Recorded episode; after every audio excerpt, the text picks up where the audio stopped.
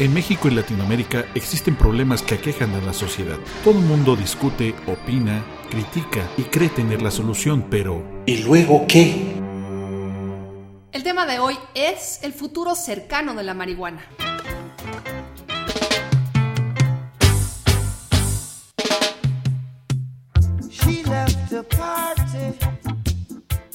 Con esta canción de Bob Marley llamada Pimpers Paradise, que es muy ad hoc al tema que vamos a tratar el día de hoy, te saludo mi querida Maite. Hola Fabián, ¿cómo estás? Bien, gracias. ¿Qué cuestiones hay en este tema, verdad? Pues mira, tenemos por lo pronto varias razones para poder empezar a analizarlo y hacer buenas preguntas. Primero la despenalización que no está de todo resuelta en México, aunque ya hay un marco jurídico, la regulación, los efectos secundarios sobre la salud de las personas y básicamente creo que cuáles son las razones y quién gana con la prohibición de la marihuana. Después pasaríamos al que sigue. Yo creo que los temas que mencionas tienen un antecedente reciente y mucha gente, sobre todo en este país, está a favor de, la marihuana. Y uno de ellos es el hecho de que el pasado sábado 2 de mayo, en la Ciudad de México, en el Monumento a la Revolución, se juntaron alrededor de 4.000 personas para pedir que la marihuana se legalice. ¿no? O sea, de hecho ya es una cuestión que la gente lo hizo pacífica, sin incidentes. De esta manera está pidiéndose que el gobierno tome postura en, esta situación. Fumaron al aire libre, no hubo ninguna represalia por parte de los policías. Se echaron su buen porro ahí en medio de la calle y esto nos pone a pensar, o sea, si realmente es un tema peligroso para el gobierno. Pues sí, este tipo de manifestaciones nos obligan a que estemos analizando el tema porque se nos viene encima lo que está sucediendo en otros países, se están tomando decisiones, tanto en Holanda, que ya nos llevaba pues mucho camino avanzado, Uruguay,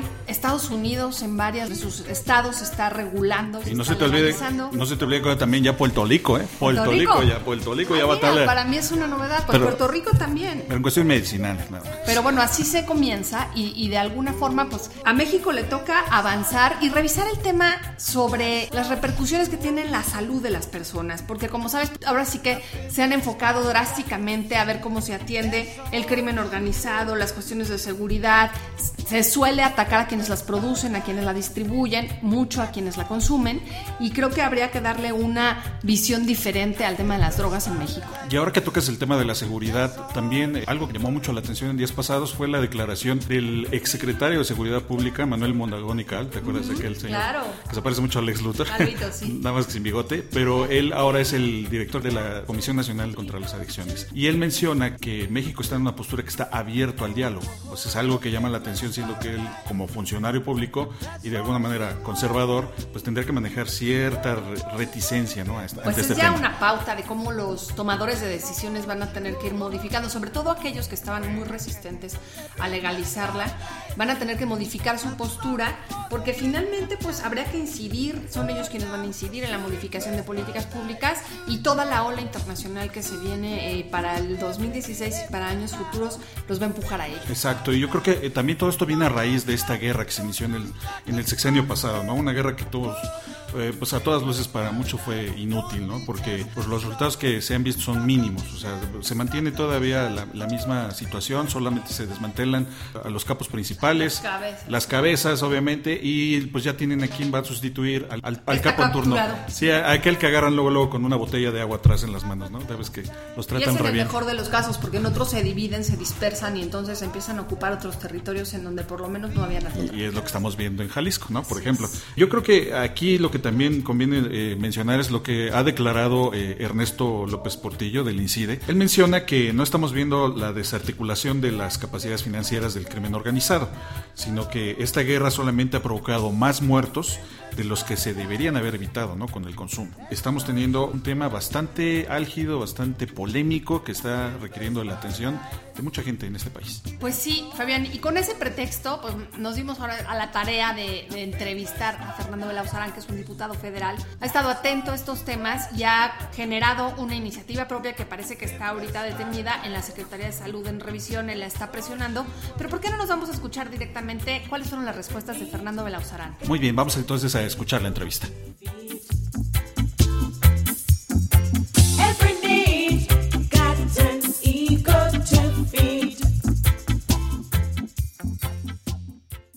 Fernando, resulta mucho más completo regular las drogas y esto implicaría en consecuencia despenalizarlas y por lo tanto discriminalizar al consumidor o cuál es el proceso lógico? Pues digamos que sería la legislada completa regular. ¿no? Es lo que es, lo que hizo Uruguay como país y es lo que están lo que están haciendo en Estados Unidos. 24 estados ya tienen regulada desde la producción hasta el consumo, 24 con fines medicinales y cinco de ellos ya con fines recreativos o para todo uso, que sería el, término correcto. ¿Ellos tienen nada más la marihuana regulada o también otras drogas? Solo la marihuana. y en el caso de la amapola eh, y Uruguay. Y en el caso de la amapola, pues hay 18 países que la producen legalmente. Porque México no es de los que lo produce legalmente para producir no heroína, sino morfina y otros opiáceos que sirven a la industria farmacéutica. Tenemos una escasez de opiáceos en México eh, eh, eh, la morfina es un artículo de lujo. De la, exacto, el 90% de la morfina a nivel mundial se concentra en los países ricos, en donde vive el 17% de la población, básicamente Estados Unidos, Europa y Japón. Y la pregunta es, pues aquí encontrar morfina es un artículo de lujo, es muy difícil. La gente tiene agonía con dolor incluso en muchos hospitales públicos y privados ¿por qué no usar esa amapola para producir morfina que la necesitamos? Cumpliendo obviamente con la normatividad internacional. Y eso es más inteligente que ir con el ejército a acabar esos plantíos que pudieran, eh, y que eso ya está claro que no funciona, mejor le damos opción al, al campesino para que tenga eh, cultivos rentables. Claro, porque, porque dárselo a la industria farmacéutica también es rentable. Y les da más seguridad, ¿no? Y claro que lo necesitamos, es un problema humanitario en el país no poder atender el, el dolor. Que, que, por cierto, la marihuana es buena también para el dolor. Es, además de que sirve para la epilepsia y otras cosas, es buen analgésico. Pues son temas que yo creo que debiéramos avanzar, pero lo que detiene son prejuicios morales, ¿no? A ver, es a lo que yo iba. ¿Qué puede hacer un ciudadano interesado en el tema para poder informarse más o vincularse con organizaciones que inciden públicamente en la legalización de la marihuana? No sé si lo tengas en el radar, pero está ya, eh, ya es cuestión de muy poco tiempo para que la Suprema Corte de Justicia de la Nación decida sobre un amparo de una organización que se llama SMART, muy vinculada a, a México Unido contra la Delincuencia, en donde eh, unos dijeron, somos mayores de edad, tenemos derecho a consumir lo que queramos y además de producir legalmente lo que consumamos, marihuana, lo que queremos consumir que es marihuana. Y los va a decidirlo la Corte. Y dicen que, que Saldívar, el proyecto de Saldívar viene a favor de el derecho de un adulto a decidir cómo estimular su sistema nervioso, en este caso con marihuana, teniendo las, la información, etcétera, y poderla producir, es decir, con autocultivo, ¿no? Sí. Eso va, por, va a ser una discusión muy importante, un derecho individual. Si es verdad, como dices, cortado, que lo que está dentro de mi piel es mi jurisdicción. Viene pronto la decisión de la Suprema Corte de Justicia. ¿Y luego qué? Es interesante. México ha cambiado su discurso internacional. No necesariamente este gobierno, desde el final de Calderón. Calderón fue a pedir a la ONU la sesión especial de las Naciones Unidas, un gas para 2016.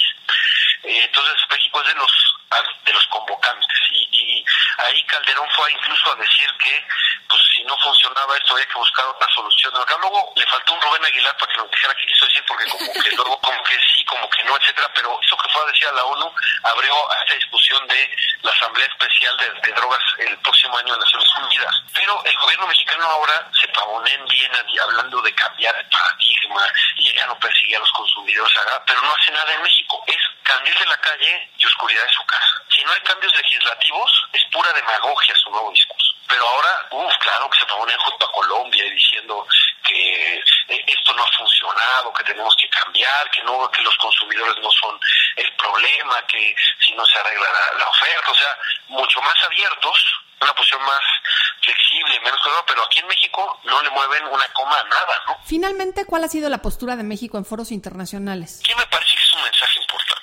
cambiar un poco esto. Cuando se habla de drogas, la gente suele decir, o se es delincuente o se es enfermo, ¿no?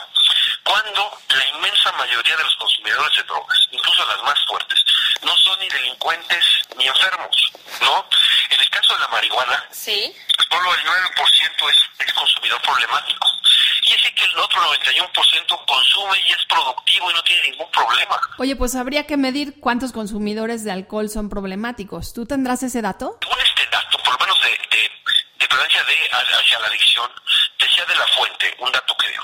33% el tabaco hacia la adicción, de prevalencia adictiva, 15% el alcohol y 9% la marihuana. efectivamente es mucho más problemático el alcohol que la marihuana. Entonces, socialmente por las riñas, por los, los accidentes eh, automovilísticos, pues, ¿no? Y con la marihuana, pues es, es este más ninguno necesitaría hospitalización. No digo que sea inocua, pero este no, no llegaría a tal grado. Y el otro, pues, está la cirrosis y otras y otras cosas, además de los problemas sociales, por, por supuesto, ¿no? Y la verdad es que es de todas las clases sociales, ¿no? Pues, ejemplos, Michael Phelps, la gloria olímpica de todos los tiempos, pues fue con su bong, ¿no? Sí. No sé si sea buen ejemplo, pero Justin Bieber y compañía, etcétera. Los tres últimos presidentes de Estados Unidos han confesado haber fumado marihuana. Clinton diciendo fumé pero no aspiré. Eh, sí lo recuerdo. ¿No te acuerdas?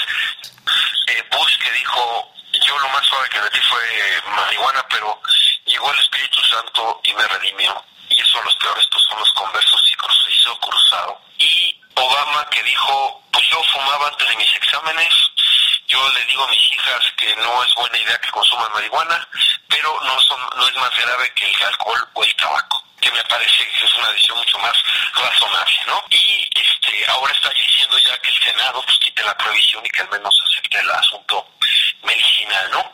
Eh, vamos a ver, eh, yo creo que van a pasar cosas dos años. 2016 va a ser el año, digo que va a ser la elección de la marihuana. Pues presta para estar igual, ¿no?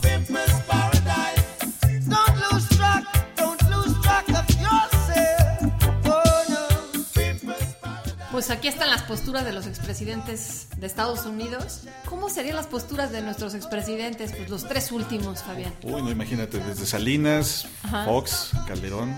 Pues yo creo que, bueno, mejor vamos a escuchar lo que podrían declarar hipotéticamente estos expresidentes. A ver. Compatriotas, yo con esta hierbita ni los veo, ni los oigo. No se hagan bolas. ¿Y yo por qué? Ciertamente yo quiero seguir haciendo dinero con el negocio de la Bota Fox y dejar de una vez por todas el Prozac. A ver, Marta, ya préndeme ese cigarro.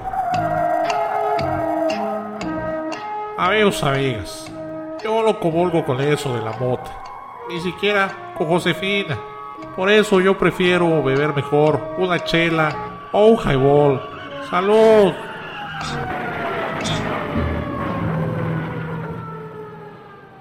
¿Y qué pasó entonces?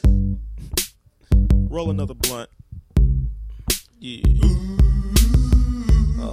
Pues el debate se pone intenso, ¿no? Y, con esta canción que escuchamos de fondo llamada Because I Got High o porque me pongo elevado, bueno, es la traducción literal, pero es más bien porque me pongo pacheco, de un grupo llamado Afroman, pues estas respuestas de Belauzarán nos ponen a pensar, ¿verdad? Sí, la verdad es que por lo menos nos dan alguna visión de qué viene, ¿no? ¿Cómo va a estar el tema en los próximos meses? Oye, pero ¿sabes qué? Te faltó preguntarle si él fuma marihuana. Ah, bueno, me queda pendiente para la siguiente entrevista. Se le nota, ¿eh? A veces anda como que con pasos en la azotea y eh, la trinchera contra la yihad pejista y esas cosas que le gustan. Sé, pero no bueno. sé, no sé. Pero el que sí fuma, y, y lo sé porque él mismo lo acepta abiertamente, es Jorge Javier Romero. Además cuida muchísimo su forma de consumir la marihuana para evitar cualquier daño en los pulmones y demás. Ha sido de, la, de las personas que en México más ha impulsado el tema de la legalización de la marihuana y de otras drogas.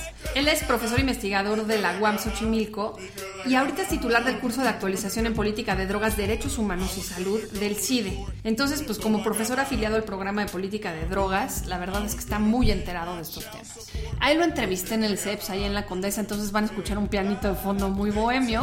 Eh, espero que no haga demasiado ruido. Yo creo que vale la pena escucharlo de una vez por todas. Ok, vamos entonces a escuchar esta entrevista.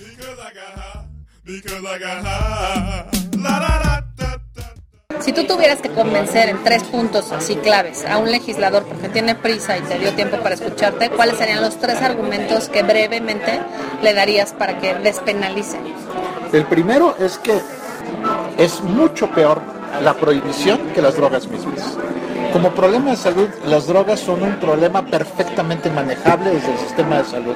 Prohibirlas tiene un origen absoluto y totalmente moral. Es la razón por la cual están prohibidas las drogas, es moral, no de salud. moral y en algunos casos se han prohibido incluso con protocolos falsos como el MDMA. ¿Qué es el el MDMA es lo que se conoce comúnmente como éxtasis, que es una sustancia que se desarrolló eh, como en la misma época en la que se estaban desarrollando los antidepresivos de última generación, en los años eh, finales de los 70, los 80, y que se desarrolló para tratar eh, a, a parejas en terapia. Y es una droga que es prácticamente inocua y se prohibió con un protocolo falso. El mismo médico que la prohibió aceptó que su protocolo era falso. Y si nos vamos para atrás, la marihuana se prohibió en Estados Unidos por una política racista promovida por William Randolph Hearst desde sus periódicos. Él lo que quería era prohibir el cáñamo, porque del cáñamo se hace papel y él tenía empresas de papel de madera. Y el, el papel que se hace con cáñamo es mucho más productivo, es mucho menos devastador ambientalmente y más barato. Entonces él necesitaba sacarlos del mercado. Entonces usó sus periódicos para hacer campaña en contra de la marihuana, diciendo que la marihuana hacía que los mexicanos, que eran los que la consumían, violaran a las niñas blancas y las asesinaran. Es una campaña realmente racista y abominable que influyó, esto fue en 1923, es exactamente la misma época que estaba prohibido el alcohol. Entonces, la prohibición de las drogas tiene un carácter esencialmente moral. Todas las drogas han sido prohibidas por escándalos morales. En los años 60, cuando vino toda la época de la cultura antiguerra, se asoció el pacifismo con el LSD, con la marihuana, y entonces es cuando viene la, guerra contra las drogas en 71 de- del presidente republicano, Nixon, en contra de eso que atentaba contra el patriotismo y la nacionalidad norteamericana. Y entonces, por supuesto, siempre con campañas que exageraban el daño de las drogas. El LSD es una droga inocua. Sí puede, ¿Inocua en qué sentido? inocua en que no, no, hay, no tiene adicción No genera daño neuronal, no, en cerebral. absoluto, ninguna causa daño cerebral. Las únicas drogas que destruyen el cerebro son los inhalantes. Y esas son legales y se compran en las tapalerías. Esas son las únicas que, destru- que destruyen células ¿Y qué cerebrales. otro tipo de daños que no cerebrales podrían ocasionar? La adicción.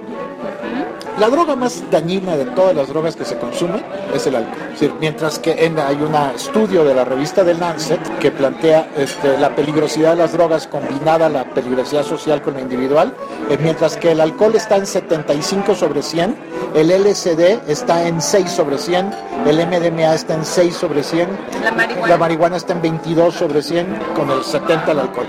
Por supuesto hay drogas muy dañinas, Me decías lo de los inhalantes, pero el hecho de fumar algo no es equivalente al daño que hace el Sí, tabaco al que hace la marihuana. Sí. En términos de pulmones, este, Claro. Tráquea, garganta, lengua. Totalmente, nada más que la cantidad de cigarros de tabaco que te fumas es mucho mayor que la cantidad de cigarros de marihuana que te puedes fumar, ¿no? Entonces, el- la posibilidad de que tengas cáncer de pulmón por consumir marihuana es menor que si consumes tabaco. Pero es que probable. Es muy probable. Eso sería decir que la prohibición incrementa la demanda. No, la prohibición tiene un efecto muy peculiar sobre la demanda. El primer gran problema que tiene la prohibición es que aumenta el precio. Por lo tanto, aumenta los incentivos para que los delincuentes se dediquen a, a- a tratar de comerciar su sustancia. Entre más prohíbas una sustancia, más, alto es su precio y por lo tanto es más alto el incentivo para producir. ¿Cómo haces para que no involucres en el consumo a menores de edad? Pues eh, eh, es, es mucho mejor una buena regulación para evitar que, Que la prohibición. que la prohibición. Es más difícil en, en México incluso, pero en Estados Unidos sin duda, conseguir una botella de alcohol o una cajetilla de cigarros, porque ahí te piden tu identificación. En cambio, el delincuente que te vende marihuana, cocaína, cualquier droga, no te pide ninguna identificación. Ahora, ¿por qué no ha habido suficientes campañas? Entiendo que en un medio convencional de comunicación es difícil que esto se pueda, se pueda estar proyectando, pero por ejemplo, con la existencia de redes sociales, yo sí veo una escasez en México de campañas sencillas que pudieran estar distribuyéndose, dirigidas incluso a los padres de familia, no a los jóvenes o a los adolescentes, pero en donde adviertas que el daño, si se regula, es más controlado que si lo mantienes en la prohibición. Pues bueno, porque todavía la opinión pública mayoritaria es así, entonces no existen suficientes grupos que estén viendo que este es un problema esencial. Por- ¿A quién sale beneficiado hoy de la prohibición? Exacto. ¿Quién gana con la Los narcotraficantes.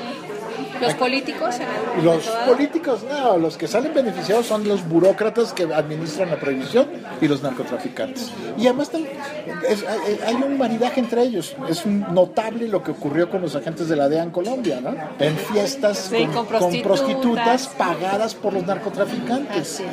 Viven de eso. ¿no? Hay una campaña muy buena de, de una organización amiga nuestra húngara que este, en- hace spots de tele donde salen los narcotraficantes mexicanos agradeciéndole a la ONU el mantener la prohibición o los narcotraficantes eh, rusos Sí. man- agradeciéndole a la ONU mantener la prohibición de la heroína, ¿no? Porque ellos son los más beneficiados, es decir, es un negocio que les ha permitido la acumulación originaria con la cual han eh, construido sus organizaciones y con las cuales se han dotado de armas y con las cuales se han, han podido reclutar sicarios para hacer todos los demás delitos. Entonces, supongamos, diciembre del 2016 está ya eh, legalizado en California, no me voy más allá. Inmediatamente ¿Qué vendrían iniciativas. Inmediatamente vendrían iniciativas. De partidos de izquierda, de, o sea, PRD, Morena probablemente no le entra No, temas Morena como no. estos. Puede ser del PRD, pero también puede venir del propio gobierno. Es decir, el gobierno se, tiene, eh, tiene claro, el gobierno mexicano, a pesar de que no lo dice abiertamente, ha cambiado su posición muchísimo. De hecho, este, ya hay espacios abiertos de discusión y la posición de México frente a UNGAS es una, una posición relativamente abierta a lo que va a pasar en UNGAS. Evidentemente, el gobierno mexicano no tendría ya argumentos para mantener la prohibición de la marihuana en, en el momento que cayera la prohibición en, Cal- en California y lo tendrían que discutir nivel federal. a nivel federal. Y por lo, a lo mejor empezaría por aceptar legislaciones locales de regulación. ¿no? Por ejemplo, la que se propuso en el Distrito Federal era una legislación que lo que trataba de hacer era algo parecido a lo que ocurre en Holanda. Lugares controlados de venta de cannabis, ¿no? que tuvieran cierta certificación pública, sin meterse al asunto de la producción. Pero también podría abrirse paso iniciativas que hicieran lo que ha hecho Uruguay, regular toda la cadena, que eso es lo que hay que hacer. Para empezar con la cannabis. Pero esta es una discusión que tiene que abarcar a todas las sustancias que pueden ser, este, que pueden ser manejadas en el mercado negro. Lo que tienes que hacer es quitarles el negocio a los delincuentes y tratar el problema de las drogas como un problema de salud.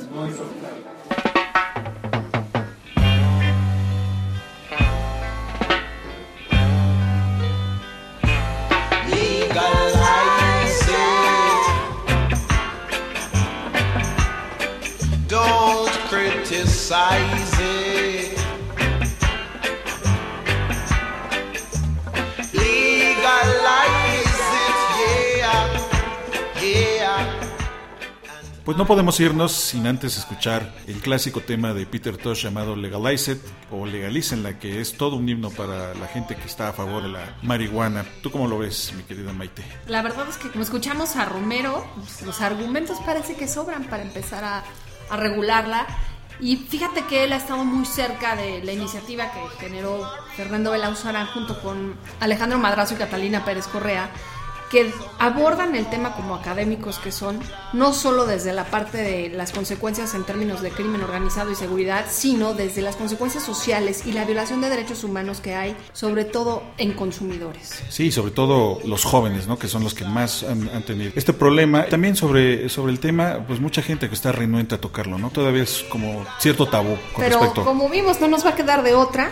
En términos internacionales, la presión viene fuerte. Decía Belauzarán que si ganara Hillary Clinton, ganaría también la marihuana. Incluso si no ganara Hillary, imagínate. Además, el 2016 será un año definitivo, ya que la Organización de las Naciones Unidas ha convocado a una Asamblea General Especial, por sus siglas en inglés que es UNGAS, en la cual esta asamblea que el mismo gobierno de México convocó por medio del entonces presidente Felipe Calderón, al que 95 países se sumaron, nos ayudará cuál será el, el futuro de la postura de, de De nuestro país. Sí va a ser bastante contundente, ¿no? Y que tiene que desatar pues, decisiones, básicamente, porque luego el discurso es muy bonito y en la práctica nada de nada. Bueno, y finalmente entonces nos quedamos con ¿Y luego qué? Sí, porque si hay alguien interesado en el tema o que quiere empujar la iniciativa, pues se preguntará qué puede hacer. Aquí tenemos algunas de las opciones. Primero, les sugerimos que visiten los sitios de las siguientes organizaciones. Polea, una organización de jóvenes que están promoviendo la legalización. INCIDE, también México Unido contra la Delincuencia. Y otras organizaciones internacionales como Open Society, la Junta Nacional de Drogas de Uruguay, que Sí. tiene un montón de información. E Igualmente, estas ligas las van a poder encontrar en nuestra página de Facebook y de Twitter. Ustedes teclean ahí y luego que lo podrán encontrar. Y yo creo que va a ser un tema que va a tener información para aventar para arriba. Pues nos vemos en el siguiente programa, Fabián. Igualmente, Maite. Vámonos. Vámonos. Una idea original, escrita y producida por Maite Azuela y Fabián Giles.